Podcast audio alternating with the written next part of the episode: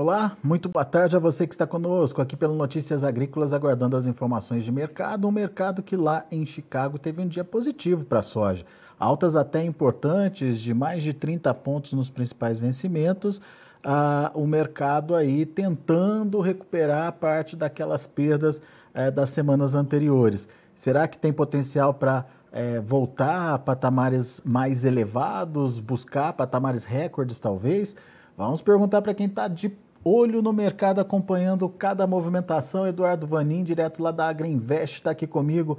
Bem-vindo, meu caro, muito obrigado por estar tá aqui com a gente. Uma semana começando positiva aí para a soja, Eduardo. O que está acontecendo? O que, que justifica essa, essa boa vontade, digamos, aí dos operadores, Eduardo? Boa tarde, Alexander.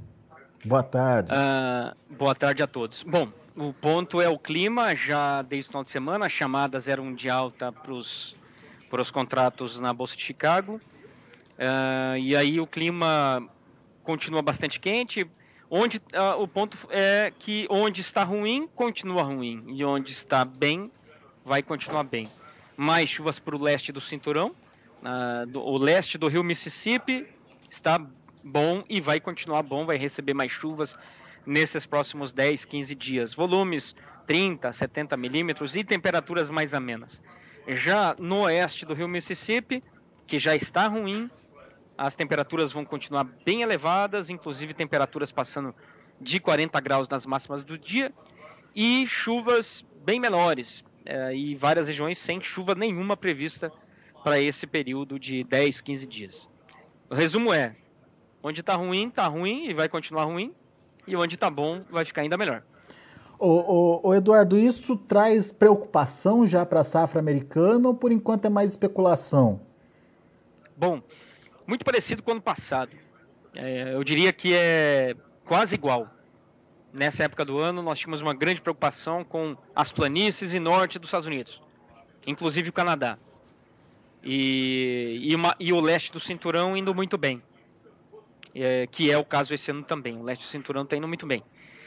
O grande divisor de águas foi o mês de agosto, quando houve já no começo do mês uma previsão de melhora nas condições e elas se confirmaram. E aí o estado de Iowa, que é o maior estado de área para o milho e o segundo da soja, foi o divisor de águas. Ele estava indo muito mal durante a temporada toda, muito quente, muito seco. E aí no mês de, de agosto ele melhorou. Nesse ano, nós temos também uma, algo bem parecido, só que não é no norte. Norte está tá indo bem, Dakota do Norte, por exemplo, que esse ano teve muita chuva, foi muito frio já do começo. Uh, é mais na parte das planícies mesmo. E aí nós temos essa. É, um, mas é um cenário bem parecido com o ano passado. A grande questão é o estado de Iowa, de novo, que está indo bem até agora. Só que já tem os dias que está sem chuva e as temperaturas lá em cima. Essa, essa o estado de Iowa vai ser o grande, o grande, o fiel da balança para essa temporada. Esse, esse, essa expectativa, essa projeção é suficiente para virar o jogo, trazer de novo é, aquele movimento de alta consistente para a soja e para o milho, Eduardo, na sua opinião? Eu, Ou precisa mais? Eu diria, eu diria, Alexander, que de curto prazo, sim, o mercado volta a olhar a oferta, o risco, o tamanho da safra. Sempre quando se você reparar, nesses últimos dois meses, o mercado vem nessa dualidade. Quando se olha para a oferta, ela é pequena e tem risco. E quando se olha para a demanda, o mercado é para baixo, porque a demanda é menor risco de recessão, redução da liquidez, vários pontos negativos. Hoje, o mercado olhando para. Essa semana, o mercado vai olhar para a oferta. E aí a gente pode ver o mercado é, buscando, mantendo o rally, mas eu não acredito que vai voltar nos níveis que estava, porque ah, não tem demanda. Pois é. é. Complementando isso que você falou, a Administração Geral das Alfândegas da China, o governo chinês, é, divulgou uh, um quadro de, de demanda, né, de, de, de importação da China no primeiro semestre. E a soja, Eduardo, teve um recuo aí de 5,5%.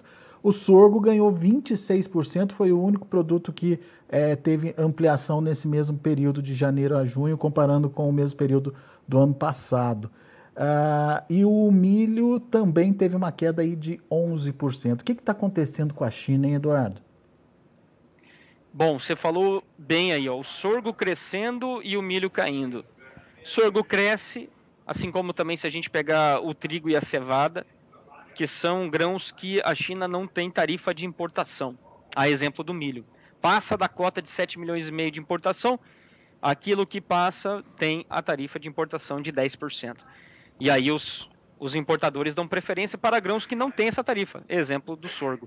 Então a, a, a explicação do que, do porquê o sorgo cresceu, o milho caiu, é essa aí. Quando a gente olha para a soja, aí a explicação ela vai para a margem, margem de esmagamento que está há muito tempo negativa.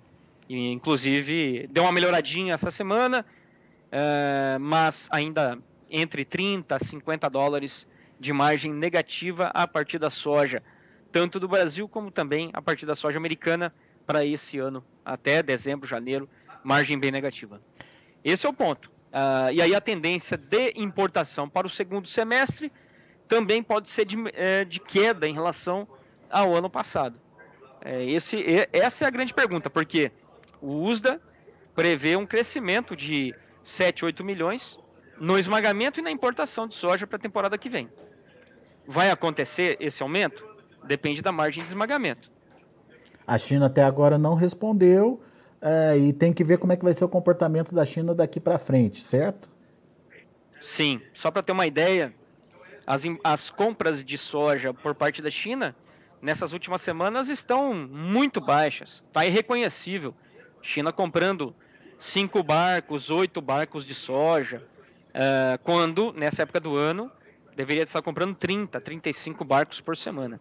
Então, realmente, as compras de soja por parte da China estão muito devagar. Mas a sua avaliação, Eduardo, é, tem a ver com, esse, com essa questão é, do, do, do, da Covid por lá, desse embrólio é, logístico que teve lá nos portos, ou realmente a China está consumindo mesmo, está consumindo menos, está demandando menos, enfim, isso é uma tendência, Eduardo? Bom, essa é, Claro, é, a raiz da questão é o Covid-0, mas a margem negativa na China não vem é, somente por causa do Covid-0. A margem na China já vem ficando negativa há tempos, enquanto que a soja foi subindo, os, os derivados da soja não subiram tanto na China. Uma das questões é a inflação, isso já desde o do ano passado. O que, que a China vem fazendo? Ela vem fazendo leilões para tentar controlar o preço interno. Isso vale para os óleos vegetais. Ela tem feito leilões de óleos vegetais, de canola, óleo de soja no seu mercado e tem feito também leilões de soja no seu mercado. Isso acaba dando uma pressionada nos derivados na China. E aí, enquanto que a soja importada é ditada por outros fatores, Chicago, oferta, etc. e tal, frete marítimo que está mais caro. Uh, quer dizer, esse casamento ele não, não é bom não para a indústria para a indústria chinesa. Inclusive tem tradings que esmagam tanto nos Estados Unidos como também na China que estão revertendo soja comprada nos Estados Unidos para suas próprias indústrias americanas e repondo com soja brasileira lá para ela esmagar ou é, com um volume até menor para esmagar nas suas fábricas na China.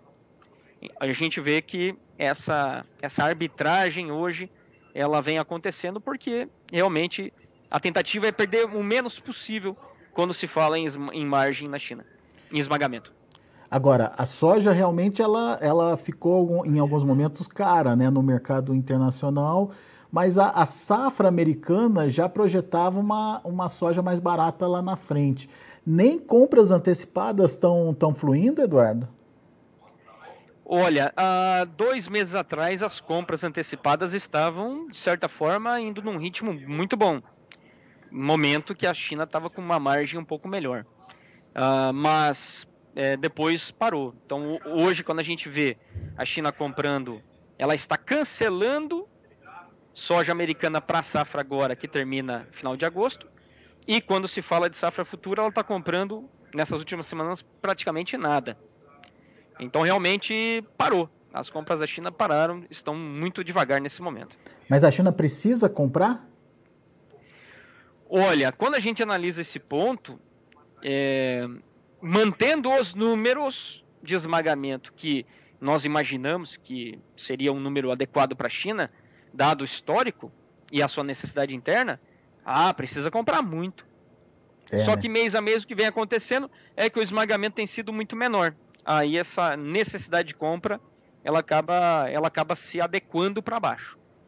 Que foi o que aconteceu para o mês agora de junho, mês de julho deve ser assim também, agosto e setembro. A China deve reduzir o esmagamento. E essa, e essa demanda mais fraca também atinge o Brasil, então? Ah, sim, os prêmios aqui não param de cair. Ah, é? Nós temos, nós temos oferta e a China está com uma demanda muito pequena. Isso vale também para outros compradores que não China. Quer dizer, quem, tem, quem quer vender soja nesse momento está com, é, com o mercado, o comprador retraído. E aí os prêmios vão caindo. Mesmo com a queda em Chicago, os prêmios os prêmios têm caído.